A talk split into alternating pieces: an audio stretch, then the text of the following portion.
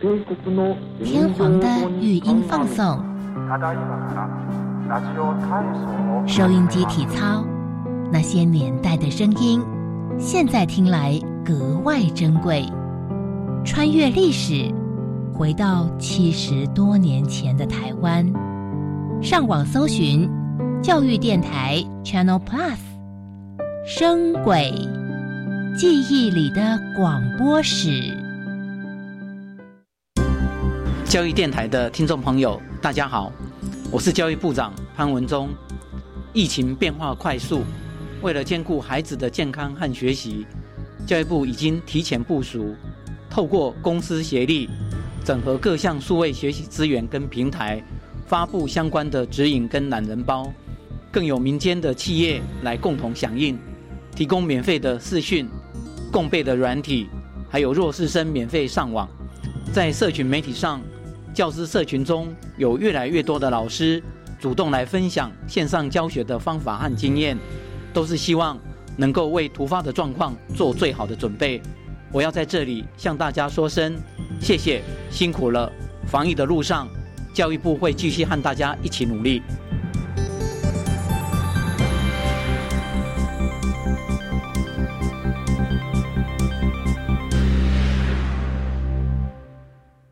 大家好，我们是 The Wanted 寻人启事。您现在收听的是国立教育广播电台。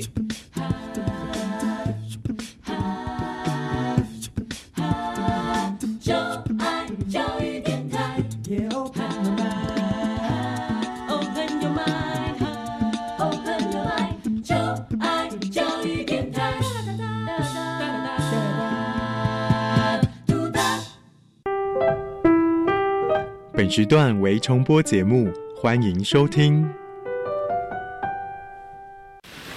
为什么海水是咸的？好奇。原来彩虹不只有七种颜色。观察。我对于气候变迁的议题很感兴趣，想要多多了解。探索。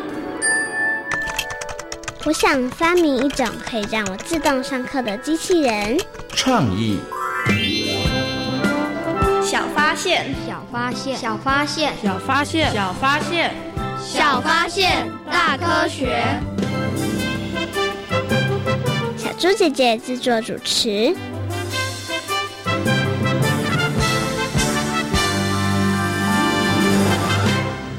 每次坐上车，特别是长途或山路，许多人一定倒头就睡，因为害怕晕车造成想要呕吐的不适感。法国汽车厂牌雪铁龙特别推出一款抗晕车的眼镜，让乘客在车上也可以舒适的使用手机或阅读。小发现，别错过大科学过生活。欢迎所有的大朋友、小朋友收听今天的小发现大科学。我们是。科学小侦探，我是小猪姐姐，我是梁博瑶，很开心呢，又在国立教育广播电台的空中和所有的大朋友小朋友见面了。哇，我们刚刚呢又听到了今天的科学生活大头条里头，跟大家分享了，哎，有人可能呢一坐上车他会晕车，所以呢有厂商呢要推出一款抗晕车的眼镜哦。请问一下博瑶，你想要这一副眼镜吗？我觉得应该用不到啊！你为什么用不到啊？我在车上玩电动都没事。你好厉害哦！所以你不会晕车吗？不会啊。哎，所以你可以在车上玩电动，还可以做什么事？看书也可以吗？OK。哦，然后你这样低有点太暗了哦，只是光线不够，对不对？但是车子这样晃来晃去，你在看的时候，你都完全不会觉得头晕、想吐、不舒服。如果你看那种超无聊的书，是会想吐。如果是你很有趣的，很好看的书，你根本不知道那种感觉是什么。哦，你就会想说，你根本不在车里面，你在那个故事里面。哦，因为你融入在故事情节当中了，所以你完全没有那个晕车的感觉。哎，不要算是很幸运的耶，因为小猪姐姐我就是会晕车的人，所以我从小的时候呢，坐车我都好害怕。那到现在呢，小猪姐姐在搭车的时候，我也没有办法在车上看手机呀、看书啊，我只要低头，我就会觉得。得哦想晕车。那晕车会怎么样呢？晕车就会很不舒服，然后呢比较严重的时候可能就会想吐哦。所以呢，博瑶不需要这个抗晕车的眼镜，小猪姐姐可能很需要抗晕车的眼镜哦。博瑶，你知道人为什么会晕车呢？呃，可能是耳朵。内耳里面的平衡系统不怎么好吧？嗯，所以才会晕车，是不是？嗯，哎，不过不要刚刚这样讲呢，小朋友有没有发现了？哎，晕车跟我们的耳朵好像有一点关系哦，哈。那为什么晕车跟耳朵有关系？耳朵的功能又是什么呢？在今天的小发现大科学的节目当中呢，就要跟所有的大朋友小朋友好好来介绍人体的器官耳朵哦。首先呢，就要先请我们的科学侦查团深入到巴地市来调查一下我们耳朵的功能。到底是什么呢？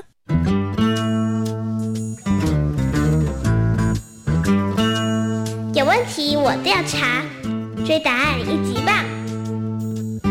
科学侦查团。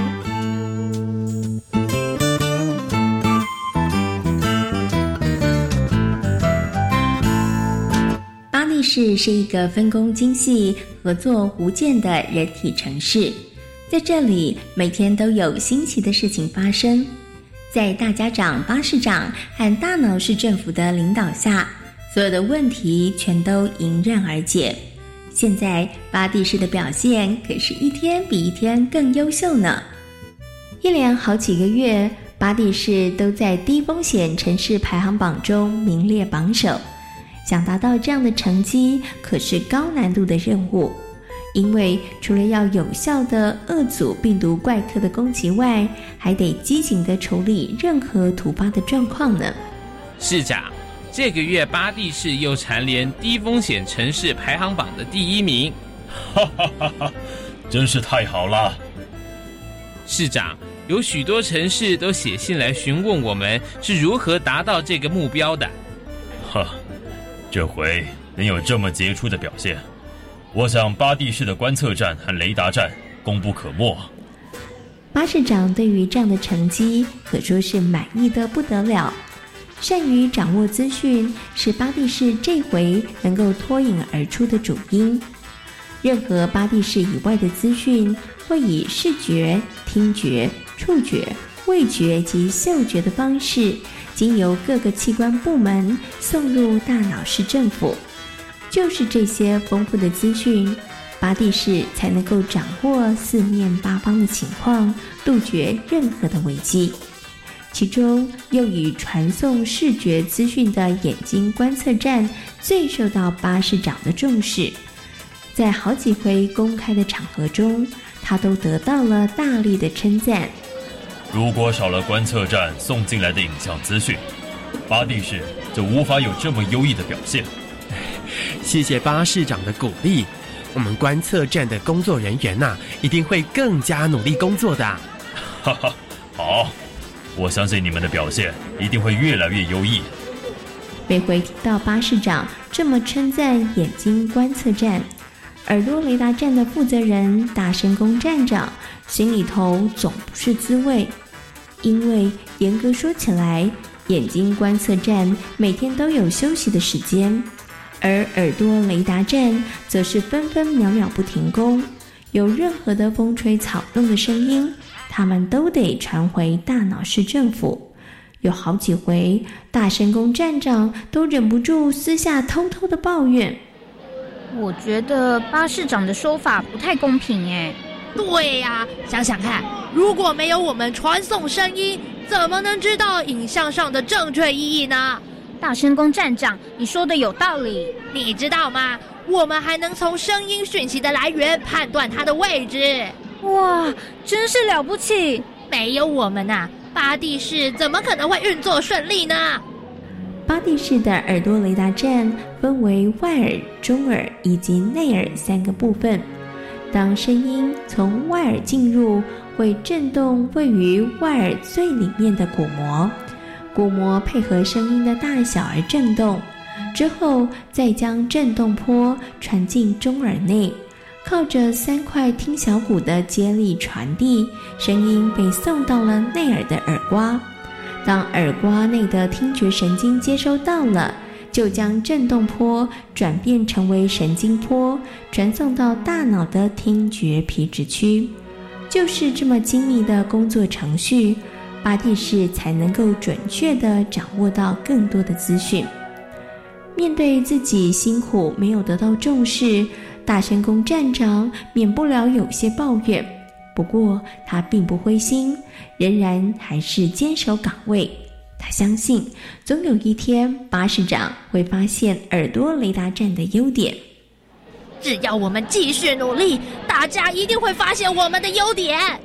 有天，突如而来的一阵尖锐的喇叭声在巴蒂市的南方响起，耳朵雷达站立刻将声音讯息传回了大脑市政府。现在巴蒂市南方响起一阵喇叭声，请大脑市政府提高警觉，进行处理。当大脑市政府接获这个消息之后，几乎在同一个时间，立刻要求正在探查巴蒂市北方环境的眼睛观测站进行南方状况的巡查。结果发现有一辆巨大的车辆正快速的往巴蒂市前进。报告。有辆车子正朝巴蒂市方向行驶，请立刻做出应变措施，否则巴蒂市会遭受严重的伤害。就在这个时候，大脑市政府火速的下达指令，做了紧急的保护移动措施，以避免车辆冲撞巴蒂市。在大家的通力合作下，千钧一发之际，完成了保护措施，巴蒂市没有受到任何的损伤。这回，大神宫站长带领的耳朵雷达站立下了大功劳呢。市长，其实不止这回，以往巴蒂市能顺利运作，耳朵雷达站也功不可没。嗯，我得好好表扬他们。这回尽忠职守的大神宫站长，让巴蒂市避免了一场大灾难。巴市长除了大力加冕外，还特地办了一场表扬大会。让其他市民们知道耳朵雷达站的同仁们，他们是如何辛苦的工作。多亏了耳朵雷达站敏锐的侦测，巴蒂市才能够提供安全的工作环境。市长，其实我只是做好该做的事情而已。做好分内之事的确非常重要。耳朵雷达站不仅为巴蒂市收集声音资讯。又能够判别声音的方向来源，让市民们能在安全的环境下工作，值得大家向你们致敬呢。巴士长话一说完，台下掌声如雷。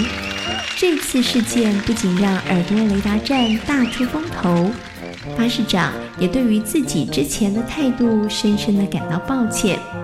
其实，在巴蒂市内。每一个器官部门，每一位市长都是了不起的功臣，少了其中一个，想要解决麻烦事，可都是困难的任务呢。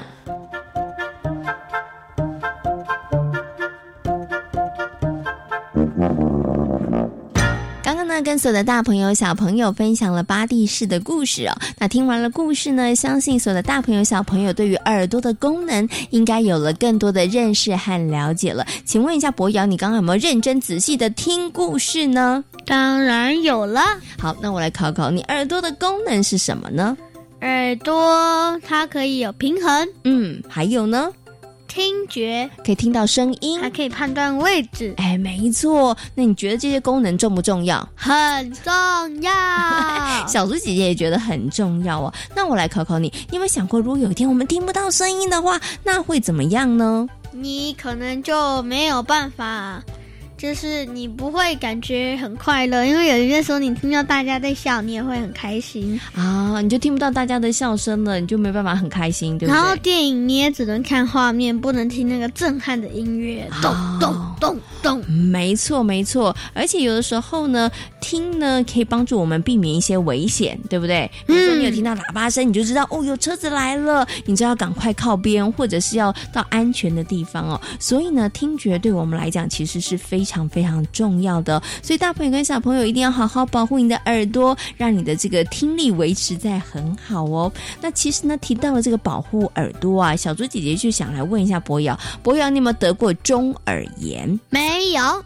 那你很厉害耶。那小猪姐姐知道，有些小朋友呢，感冒呢会不小心引发中耳炎哦。那为什么感冒会引发中耳炎呢？哎，这两个到底有什么关系呢？而且刚刚前面有讲到了，哎，呃，这个晕车跟耳朵也有点关系，到底为什么会这样呢？接下来呢，就进入今天的科学库档案的单元，为所有的大朋友小朋友邀请到了陈伟丽医师阿姨呢，来到节目当中，跟所有的大朋友小朋友好好来介绍人体的器官耳朵，也跟大家来谈谈要怎么样的好好保护我们的耳朵哦。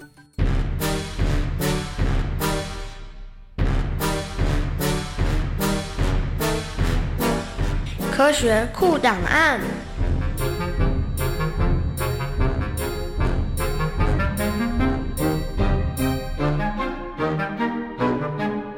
在今天的科学库档案的单元当中呢，很高兴的为所有的大朋友小朋友邀请到了加医科的陈伟丽医师阿姨呢，来到节目当中，要跟所有的大朋友小朋友呢，好好来谈谈，一起来介绍认识我们身体的器官耳朵。Hello，陈医师阿姨你好。Hello，各位小朋友好，小猪姐姐好。嗯，请问一下陈医师阿姨，你会晕车吗？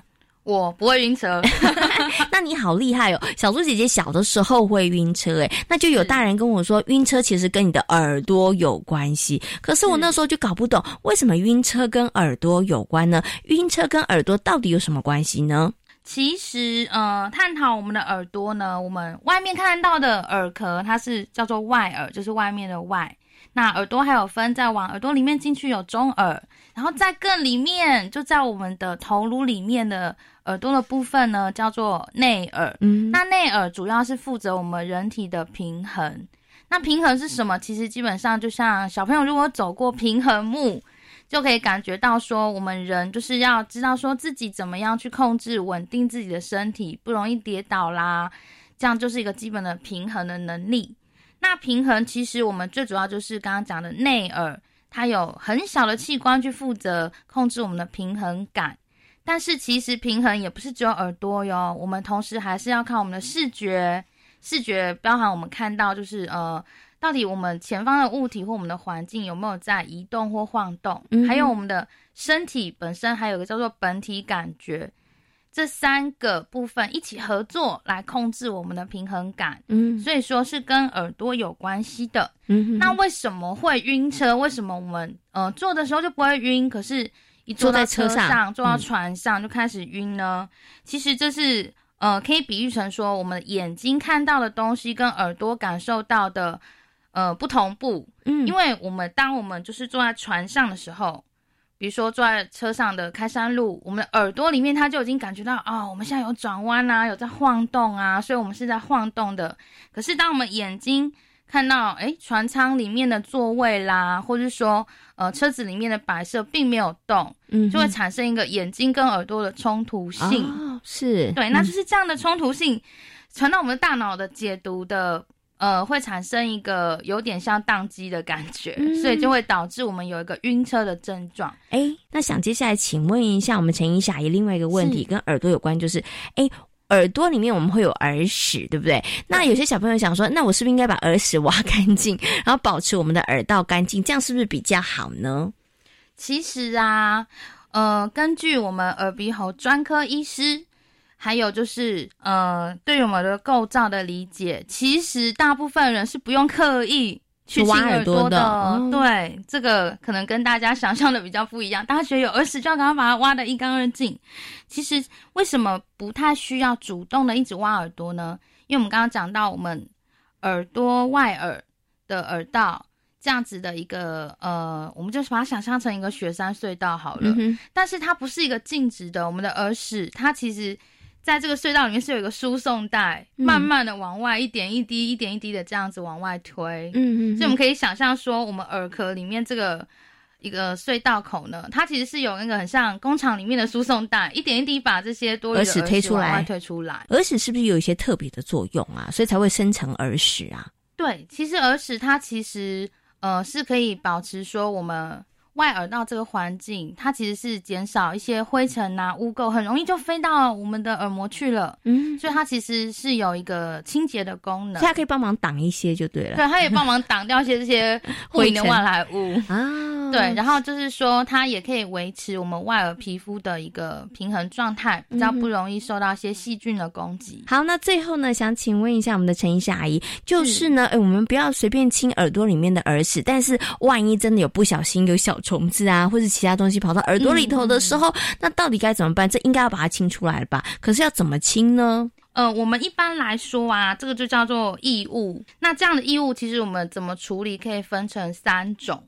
如果是昆虫、小虫子类的，那通常我们会建议我们先到一个比较黑暗的房间，然后带一个手电筒，然后用手电筒的光对着这个耳朵耳朵的开口。如果说呃真的有昆虫进去，它看到光，它会有就是想要往外跑的一个这样子的反应，嗯嗯，所以可以先这样试试看有没有办法让呃小虫子出来。然后第二个，如果说是这种小颗粒状的，就是很小很小的这种颗粒状的小珠状的东西，如果是这样进入耳朵，那我们就是要让它的开口朝下，把头歪一边。然后摇一摇，看看有没有办法让这样子的小珠状的东西自己滚出来。嗯，那第三种如果是液体类的东西，像我们有时候游泳的水，对，游泳的水，那我们其实也只要用清洁的干的棉花棒，就是在耳朵开口的部分稍微就是吸收这样子的液体。嗯，OK，所以呢，真的，万一大朋友跟小朋友耳朵里头不小心跑进去异物的话，刚刚其实陈医师阿姨有告诉大家，如果呢它是异状的该怎么处理，如果它是非常微小的该怎么处理，那如果是昆虫类该怎么处理哦？不过呢，这三种处理方式如果都不行的话，赶快去找我们的医师叔叔跟阿姨，千万不要想自己解决哈，因为给我说可能会越解决越麻烦哦。哈，好，那今天呢，我们的陈伟丽医师阿姨呢，跟所有的大朋友小朋友呢，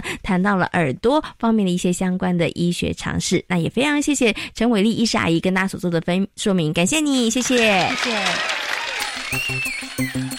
小猪姐姐，我的耳朵里面有异物跑进去过哎！啊，博瑶，你的耳朵曾经有异物跑进去过？你曾经跑进去过什么东西啊？水哦，水我也有啦。尤其呢，在夏天的时候，大家游泳就耳朵会进水，对不对？其实呢，耳朵呢，如果不小心有异物进去的时候，该怎么办呢？那刚刚呢，我们的呃陈医师阿姨呢，有告诉大家应该要怎么样处理哦。博瑶，你平常会不会戴耳机听音乐啊？不会，不会，哎，这样很好哎。其实这是一个保护听力很好的方法哦。小猪姐姐呢，知道有一些小朋友或者大朋友呢，习惯戴耳机听音乐哦，但是呢，他们把这个音乐的声音开的超级大，其实呢，这样子的一个行为就有可能会损伤我们的听力哦。那除了呢，这个戴耳机的时候音乐声不要太大之外，还有哪些方法可以来保护我们的听力呢？接下来呢，就进入今天的科学生活，Follow me，来跟所有的大朋友、小朋友进行分享。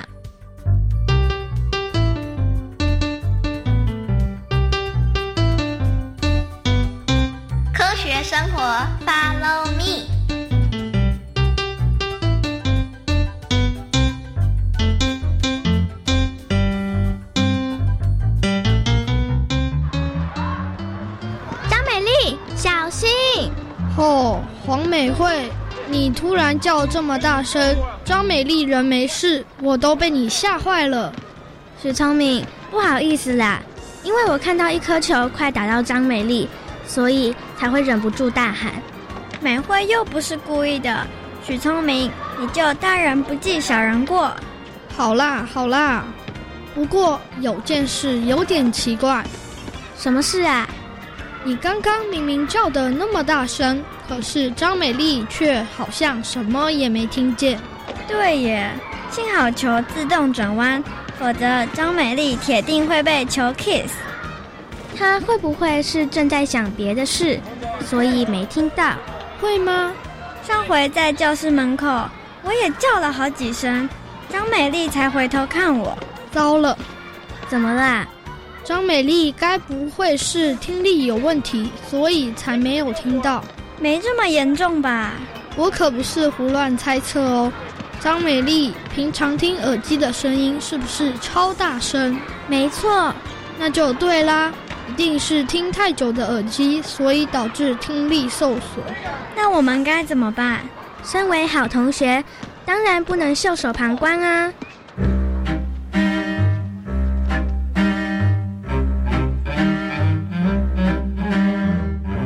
觉得应该发起不戴耳机运动，这么一来，大家的听力就不会受损了。赞成加一。我觉得这个点子不错。咦，杜老师，你怎么一直摇头？难道你不赞成吗？唉，你们想想看，如果不戴耳机，那么在捷运上要怎么听音乐？整个车厢不就乱成一团了吗？对哦，老师，那我们到底该怎么做才能保护自己的听力呢？如果你平时周遭的环境非常吵杂，或者是需要使用一些音量很大的器材时，那么就要戴起耳塞。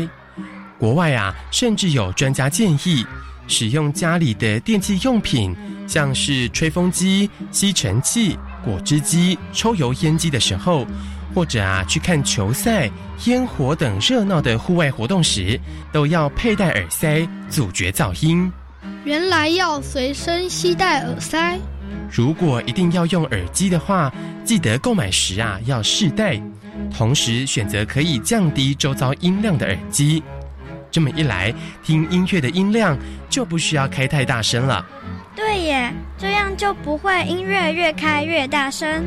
除了刚刚说的那些之外，也不要常常亲耳朵，维持良好的生活习惯，多摄取蔬菜，这些对于保护听觉都非常有帮助哦。我觉得我们应该把杜老师说的记下来，然后告诉张美丽，免得她的听力越来越糟糕。张美丽有你们这么关心她的好朋友，我想啊，她一定是超级开心的。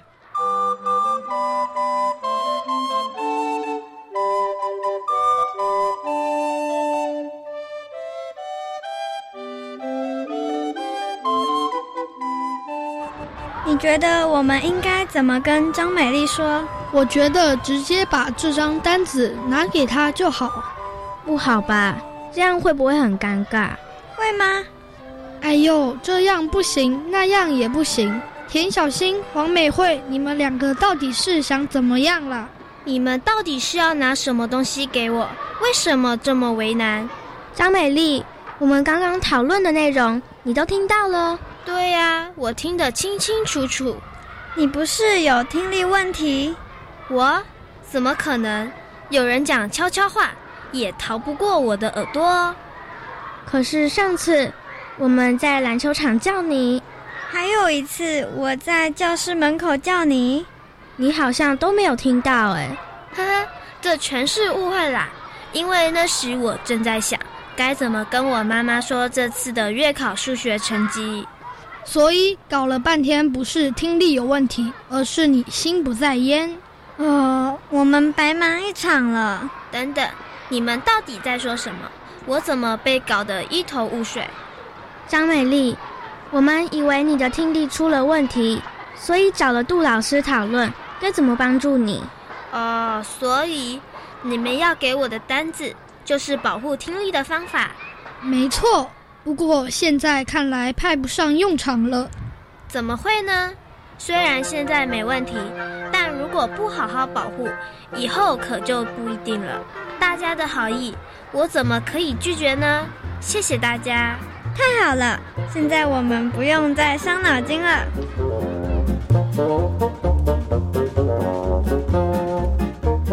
在今天小发现大科学的节目当中，跟所有的大朋友小朋友介绍的人体器官就是耳朵。那请问一下，耳朵主要的功能是什么呢？可以听东西，然后可以判断你的位置，还有平衡。那请问一下，博瑶要怎么样好好的保护我们的听力呢？就是不要常戴耳机，嗯，然后或是你就是有很大声音的器材，或是。怎样就是会有噪音出现的时候，你们家有噪音的时候就戴耳塞就好，不要戴耳机。嗯，不要让这个呢长期的噪音去影响你的听力也是很重要的。如果大朋友跟小朋友呢要戴耳机在听音乐的时候，记得音乐声音不要开得太大哦。还有呢，就是不要常常去挖耳朵，这也是非常重要的哦。那希望呢大家都可以好好保护我们的这个器官。关耳朵，维持好的听力，那你就可以听到生活当中很多很美妙、很有趣的声音喽。小发现，别错过大科学过生活。我是小猪姐姐，我是梁博瑶。欢迎所有的大朋友跟小朋友可以上小猪姐姐游乐园的粉丝页，跟我们一起来认识好玩的医学科学哦。感谢大朋友小朋友今天的收听，我们下回同一时间空中再会，拜拜，拜拜。